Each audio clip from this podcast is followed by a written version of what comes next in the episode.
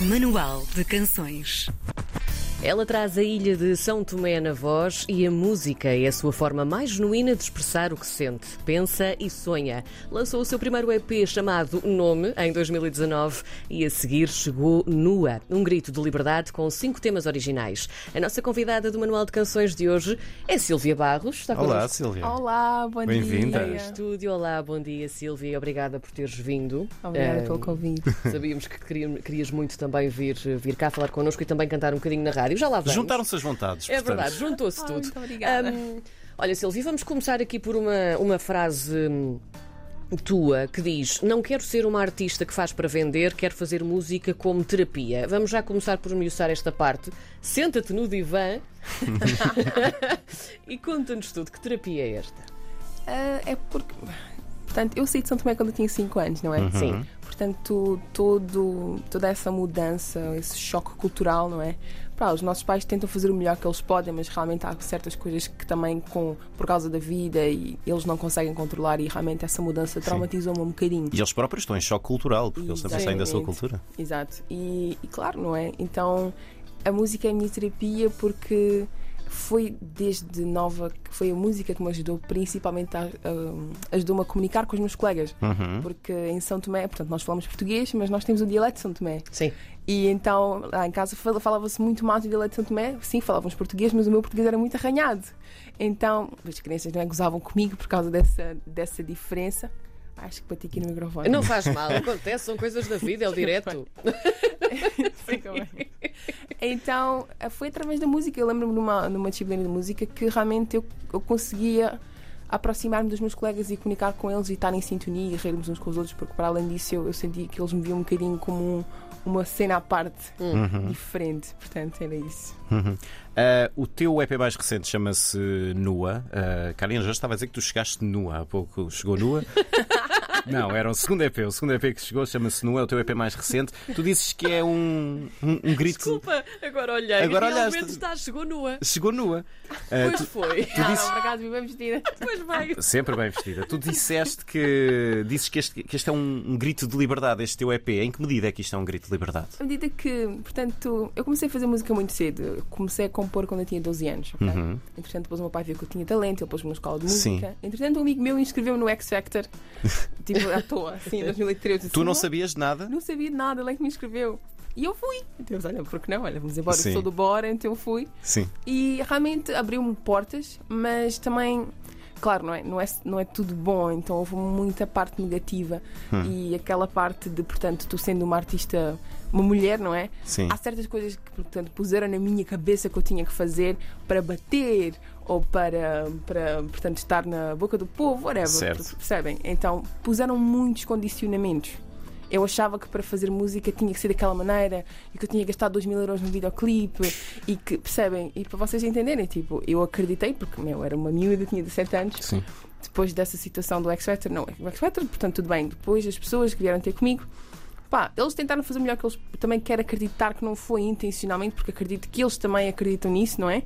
Mas eu, portanto, aprendi com o tempo que existem outras formas, não tem que ser assim, não tens que passar fome para pagar um videoclipe, Uhum. porque foi o que acontecia, era uma miúda, portanto, trabalhava com salário mínimo. E eu, eu, portanto, para conseguir pagar um videoclipe, havia vezes que eu não conseguia comer. Tinha pessoas que me davam comida, que me ajudavam a- para conseguir pagar esse videoclipe por mês, mais as despesas que eu tinha, porque eu estava a morar numa casa. Então foi muito difícil. Então, o nua é mesmo um grito de liberdade numa de todos os condicionamentos que me fizeram e puseram na minha cabeça, eu simplesmente peguei-. Exato, joguei fora, tipo, tchau. Esta tua forma de hum, deitar estas coisas cá para fora, não é? Aquilo que, que tens aí dentro, ah, é uma coisa muito tua, é quase uma marca de água ou, um- ou um carimbo da, da Sílvia, não é? Hum, é? É a maneira mais genuína que tu encontraste de te mostrar ao mundo? Se calhar se escreveste, se escrevesses letras sobre outras pessoas ou coisas inventadas que fazem parte da tua cabeça, se calhar não tinham o mesmo impacto. Exato, exato. Eu, eu acho que a genuinidade, o facto de eu realmente estar a sentir essas coisas, eu acho que dá um, um poder diferente. Eu acho que dá uma, uma vibe diferente. E querendo ou não, eu acho que nós somos energia. E se realmente é algo puro, se é realmente algo sentido, a outra pessoa também vai sentir. Quando Deixa- é que- Deixa-me só fazer Sim, esta, sim. esta perguntinha. Quando é que tu percebeste que hum, esta coisa de escrever letras estava em ti?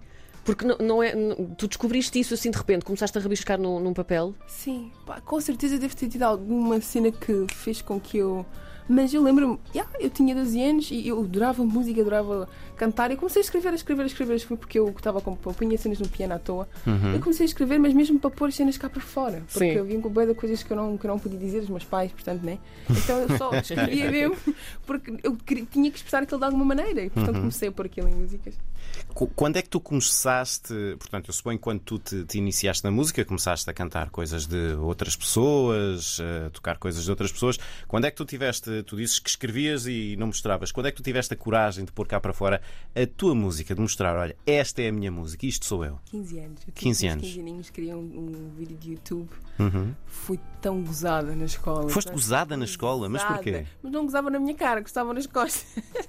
Porquê? Porque eu, primeiro ponto, eu, na altura não tinha a minha dicção tão definida como eu tenho hoje. Sim. Então eu achava que sabia cantar inglês, mas não sabia. Estão a perceber? Então, tipo, eu compunha mais inglês. Hum. E eu compunha coisas complicadas, porque, meu, sendo uma adolescente, não tendo uma comunicação ativa com, portanto, à, à tua volta, não tendo ninguém para tirar tudo aquilo, então era tudo muito compacto. Sim. Então todas as minhas músicas eram muito aceleradas, eram cheias de letras Sim. e eram em inglês.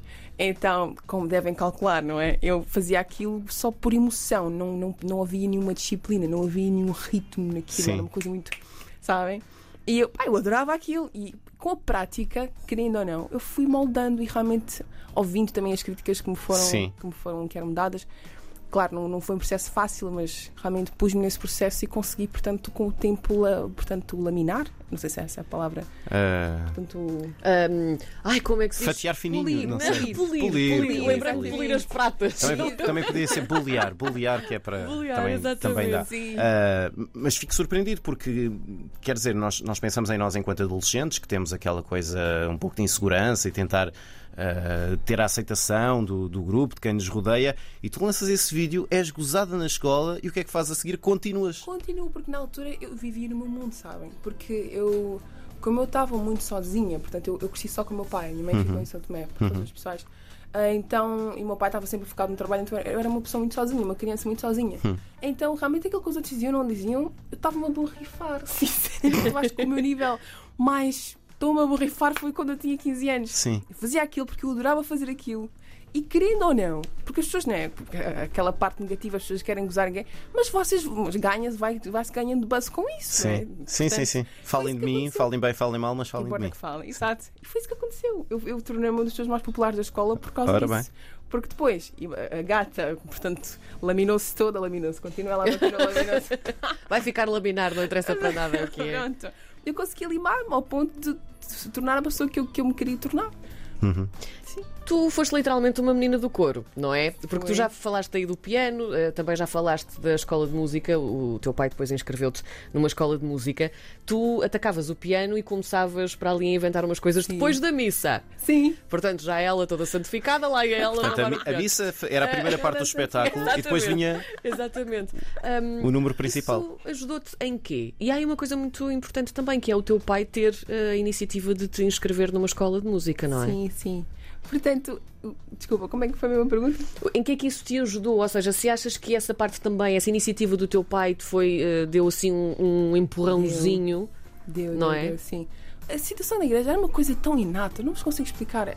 Sabem quando uma coisa é tão natural e faz parte de vocês? Portanto, para mim, chegar no piano, eu não fazia a mínima ideia do que eu estava a fazer, mas segundo as pessoas que me estavam a ouvir, eu estava realmente a compor, estava a compor coisas que faziam sentido. Hum. Mas tu, tu já tinha- tu, quando foste para o coro, já sabias eh, tocar alguma coisa de piano ou tu chegaste ali e começaste a inventar? Sim, sim, sim. Portanto, eu fui para o coro para cantar. Sim. Eu fazia parte do coro da igreja. No final da missa, o piano estava lá livre, pá, eu ia para o piano e começava a Ias tocar. brincar. Exato. Sim. Porque era atenção, queria que as pessoas olhassem para mim. para Ah, era com as pessoas ainda todas lá. Ah, eu estava a imaginar, pronto, toda a gente se foi embora e lá vai a tocar ah, o enquanto piano. as pessoas saíam da igreja, tu ias lá. Ia lá, Adoro. Pequenina, de oito aninhos mesmo. Bora, vamos embora. Incrível. Vocês vão ouvir bom. agora. Tão e fui bom. as pessoas que começaram a dizer: Olha, a menina tem talento, põe ela na escola de música. E ele pôs. Que Sim. atitude, que Maravilha. atitude maravilhosa. Só tive um ano lá, portanto, porque eu já ele uma seca. Mas ajudou em qualquer Sim, coisa. é. Tu eh, já falaste aí há pouco de- do pós-participação no X Factor em que diziam que tinhas de estar aquele dinheiro todo em videoclipes. Tu, hoje em dia, além de cantora, além de música, tu tens também mão nos teus, nos teus videoclipes, tu, na parte de, de realização, na parte de, de edição. Como é que tu desenvolveste eh, essas características, Super Silvia? Ah, obrigada, Super Silvia. Uau. É que tu, tu- tu és basicamente eh, uma mulher que faz o espetáculo todo. Sim, sim, porque eu cansei-me. Cansei-me de ouvir que eu não podia. Hum. Cansei-me de ouvir que tinha que ser daquela maneira e não podia ser como eu queria.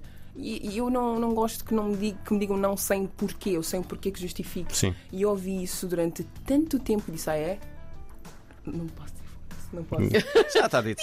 ah, desculpa. Não, não faz mal. Não, mas a questão, tu, tu sentias isso por alguma razão em especial? Por seres mulher, por. hum, Não só por ser mulher, é- é- era mesmo porque, pá, as as pessoas realmente querem sentir que têm mão, sabes? Eu era tão nova e eu acredito que eles também. Só- eram pessoas que também estavam a tentar alcançar ou estavam a tentar chegar a alguns sítios, não é? Sim. Como eles viram outras pessoas a fazer assim, eles achavam que era assim que funcionava. Só havia aquela receita. Exatamente. Então, eu cansei-me, mas vocês não estão a perceber. Foi, foi algo tão forte para mim. Só para vocês perceberem, eu tinha um álbum que foi feito com os produtores que me chamaram depois do X Factor. Esse álbum nunca chegou a sair. Porquê? Porque, pá, não... foi um, todo um processo complicado. E depois, entretanto, os produtores começaram a trabalhar com outros artistas. Eu não tinha percebido quais, era, quais é que eram as intenções deles, mas depois percebi. E, e- e eu, quando eu pedi as músicas, depois me- eles passaram por uma agência de marketing. Pá, a agência de marketing foi impecável, eles tentaram ajudar naquilo que eles puderam. Só que esse- um desses produtores simplesmente virou-lhe a boneca: olha, não, não vou prestar as músicas.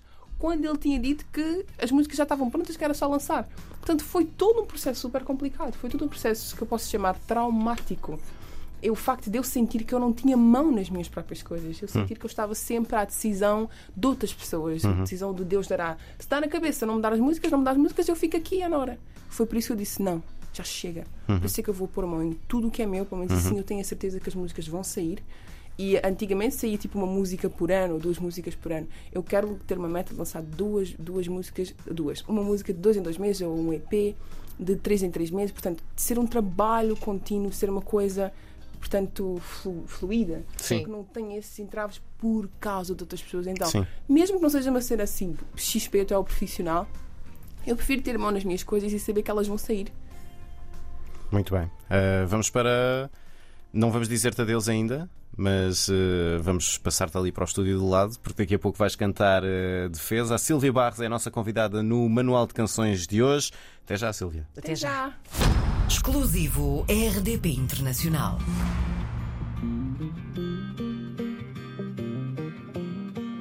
Tô em modo defesa. Aqui não há leveza, tempo para tristeza e as cartas na mesa. Tô em modo defesa. Eu sinto uma presa. A tua indiferença se a chama acesa mostra a tua fraqueza. Tô em modo defesa. Sem muita explicação. No jogo da vida eu jogo a baliza e nunca te Para quem passar. A bola para o golo Só dá-me uma explicação. Eu não aceito não só porque não. Quantas vezes bati de cara no chão Só porque ouvi o meu coração. Eu não quero mais ser não quero que causem com a minha cara. Hoje são poucos a quem chamam brada e essas caras, caras escondem muitas intenções. Tentaram brincar com as emoções. O inferno são só boas intenções. Eu era ingênua demais, dei tudo demais, já chega. Tô em modo defesa. é. Aqui não há leveza, tempo para tristeza e as cartas na mesa. Tô em modo defesa. Eu sinto uma presa. A tua indiferença se a chama acesa mostra a tua fraqueza. Tô em modo defesa. Life goes on, life goes on and on. Eu vou com a vida, I go on and on. Já tô na via, I go on and on. I go on and on and on and on and on. Pra que insistir na conversa se já não há motivo? A minha paz virou vício. Não quero mais ser magoada. Eu não te devo nada. Hoje são poucos a quem chamou brada e essas caras caras com nem muitas intenções. Tentaram brincar com as emoções. O inferno são só boas intenções. Eu era ingênua demais, dei tudo demais. Já chega, estou em modo defesa. É. Aqui não há leveza, tempo para tristeza e as cartas na mesa. Estou em modo defesa. Eu sinto-me presa. A tua indiferença se a chama acesa mostra a tua fraqueza. Tô em modo defesa. Yeah. On and on and on and on and on. On and on and on and on and on. On and on and on and on and on. On and on and on and on and on. On and on and on and on and on. On and on and on and on and on. On and on and on and on and on and on and on em modo defesa. Aqui não há leveza, não há tristeza, as cartas na mesa. Tô em modo defesa, eu sinto-me presa. A tua indiferença se a chama acesa, mostra a tua fraqueza. Tô em modo defesa. On and on and on and on and on. On and on and on and on and on. On and on and on and on and on. On and on and on and on and on. Exclusivo RDP Internacional.